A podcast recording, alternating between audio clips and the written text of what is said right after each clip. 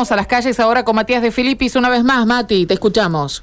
Bien, Karina, y en este caso para hablar de un lamentable episodio que consterna y habla a las claras de la violencia extrema e inseguridad que se está viendo en la ciudad de Santa Fe. Tenemos que hablar de un nuevo homicidio en el departamento de la capital. Es un hombre, un joven de 22 años que ingresó con más de cinco impactos de armas de fuego en zona abdominal al hospital Iturraspe. Esto ocurrió en barrio Yapeyú, en la intercepción de Avenida 12 de Octubre y Santa Cruz, mientras esperaba el colectivo, este joven de 22 años de edad que se le acercaron dos sujetos en moto y sin mediar palabra deserrajaron disparos contra la humanidad de este joven.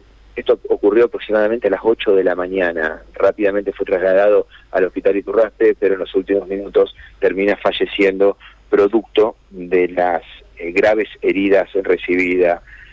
Hicieron maniobras para reanimarlo y pudieron sacar su estado de salud adelante, este joven de 22 años, que fue entonces ultimado balazos en la esquina de Santa Cruz y Avenida 12 de Octubre. Esto es en el cordón noroeste, noroeste de la ciudad.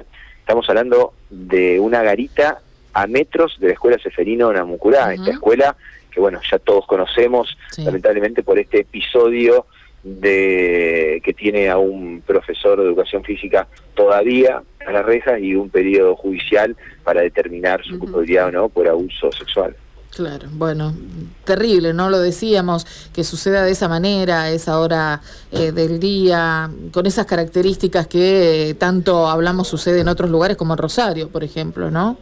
Ya no importa absolutamente nada, eh, Karina, digo, estamos hablando de una escuela que abrió sus puertas para algunos alumnos que tienen que eh, ponerse al día con eh, algunas materias que quedaron flojas, si se me permite la expresión, del año pasado. que tienen que recuperar contenido. Muchas escuelas de Santa Fe, bueno, esta era una. Lo cierto es que, sin importar absolutamente nada, a plena luz del día y en una garita de colectivo, los testigos dicen que en la garita simplemente estaba este joven, no había gente alrededor, ¿no? Afortunadamente. Bueno, las postales que nosotros tenemos son dantescas porque está la garita con el asiento de colectivo totalmente repleta de sal. Tremendo. Gracias, Mati. Quedamos en contacto. Sí, señor, gracias. 11.59 minutos nos preparamos.